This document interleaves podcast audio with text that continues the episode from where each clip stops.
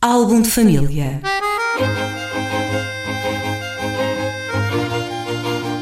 A origem e a evolução das famílias e dos seus sobrenomes.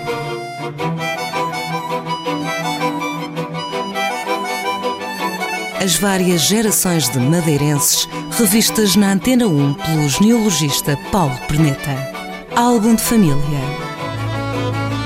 Álbum de família na manhã de quarta-feira aqui no som da Antena 1. Em cada semana o genealogista e investigador Paulo Perneta destaca um dos apelidos dos madeirenses, fala sobre a sua origem, também sobre aspectos notáveis e curiosos associados a cada nome. Depois de, na semana passada, Paulo, bom dia, termos falado sobre os Abreus, que nome trazes para esta semana? Depois de, de, termos falado dos Abreus, que é um sobrenome que terá vindo do, do, continente, esta semana falamos dos Franças, que é o sobrenome, em princípio, que terá surgido, uh, não todos os Franças de Portugal, obviamente, mas este França especificamente parece ter surgido aqui na Madeira. Uh, o França. Com que origem? Uh, há, há algum sentido etimológico da palavra que possa explicar o seu surgimento? É, alguma alcunha? À, à, à, Idade Média, portanto, o, o, primeiro que terá vindo aqui para a Madeira é um André Gonçalves, que, que aparentemente veio da Polónia. Ele era a Polónia nessa altura era, era chamada uh, era vulgarmente conhecida como Alemanha eh, portanto, juntavam tudo, não é? Aquilo era longe de Portugal, não sabiam exatamente distinguir os territórios, aquilo era tudo Alemanha. Então ele era o André Alemão. Não sei se o França tem relação com isso, porque eram territórios francos, não é? Não sei se o, Fran se o França tem, tem relação com essa origem do André Alemão, uh, mas a verdade é que ele emana dali. Do, a origem é, é este André Alemão, no França aqui da Madeira.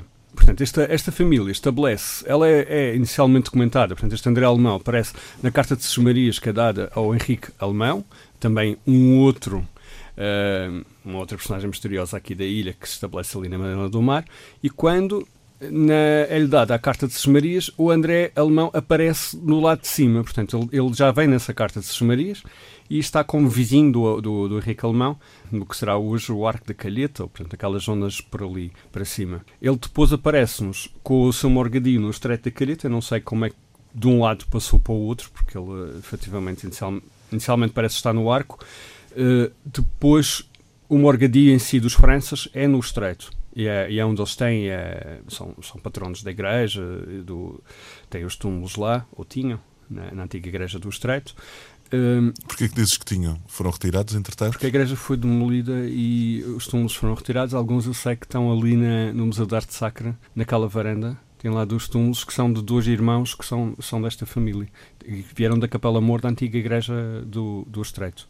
Um, estes Franças foram uma das famílias mais poderosas aqui da Madeira, ligaram-se com muitas famílias uh, nobres, tiveram sempre um morgadio bastante rico, tiveram envolvidos em em, muitas, uh, em muitos episódios engraçados. Queres, queres nomear alguns desses? Houve um destes Franças que se apaixonou por uma, por uma rapariga, uma Madalena, parece-me que era o nome dela, Madalena, que não era, era, era filha de, um, de, uns, de uns caseiros de lá, portanto, não era de famílias nobres, e isso foi sempre mal querido pela família. Mas o casal gostava-se imenso, então fugiram a furto portanto, mas sempre de uma maneira respeitosa, não é? Cada um para o seu lado. Não havia cá, uh, não havia cá essas uh, confianças. Uh, mas embarcaram-se os dois juntos e em segredo para o, para o Coração, para se casarem no Coração. A viagem foi bastante atribulada. Levaram muito tempo, mais de um mês, muito tempo mesmo para chegar ao Coração, porque foram, inclusive foram capturados por um navio pirata uh, que os levou para, para a Martinica e onde, onde ficaram um certo tempo com o capitão a negociar o resgate que ia entregar, porque aquilo não era como nos filmes, não é? Os, os, os piratas não, não entravam por lá dentro matando toda a gente, não, simplesmente apresavam o navio e depois havia uma negociação e davam uma parte da carga e continuavam. Uh, chegaram ao Coração e efetivamente casaram lá, casaram no Coração e voltaram para cá. Uh, não, a ideia deles inicial era fazer vida no coração. Quando chegaram lá, viram que aquilo não era bem o que estavam à espera e com muitas saudades acabaram voltando para cá. Ele gastou uma fortuna nesta viagem. Uh, mas na verdade, eles acabaram. Talvez é uma daquelas situações de conto de fada. Não sei se ela alguma vez foi aceito pela família, mas a verdade é que ele voltou e a sociedade teve que os aceitar. Portanto, este casal teve filhos e, e são antepassados de uma série de gente aqui na Madeira. É, é, é, curioso porque ela, ela, a Madalena, é conhecida pela Madalena dos Pés Grandes. Não sei quem é que pôs esse, essa alcunha a circular, mas quando o Henrique Henrique Noronha uh, fala dela, uh, penso que é ele, chama-lhe a Madalena dos Pés Grandes, portanto deve ter sido qualquer qualquer mau epíteto que foi que veio, qualquer que vingançazinha.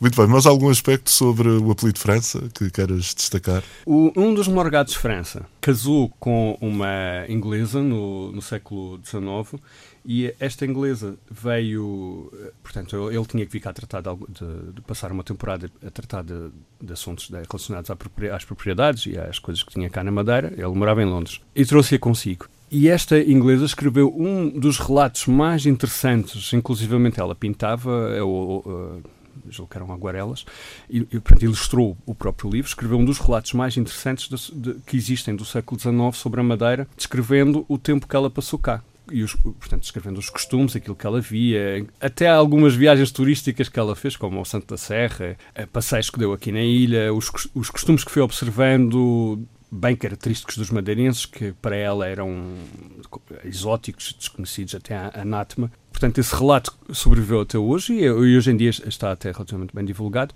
Uh, estes Franças ainda hoje estão bastante difundidos por toda a, a ilha, o sobrenome é, é, relativamente comum, está presente em várias famílias, como os Pimenta de França, os Veiga França, tem uma série de Franças também da Ponta Delgada, onde eles se estabeleceram muito num, num, período muito, muito inicial. Muito bem, se quiser, eh, se tem curiosidade sobre algum apelido, sobre o seu, ou sobre algum sobre o qual queira saber, eh, enfim, a origem e as curiosidades associadas, pode enviar através do Facebook da Antena 1 esse, esse repto que o Paulo Perneta depois abordará aqui no programa esse apelido. Por esta semana estamos conversados, para a semana voltaremos. Paulo, bom dia.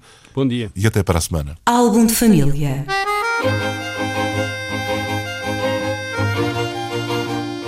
Origem e a evolução das famílias e dos seus sobrenomes.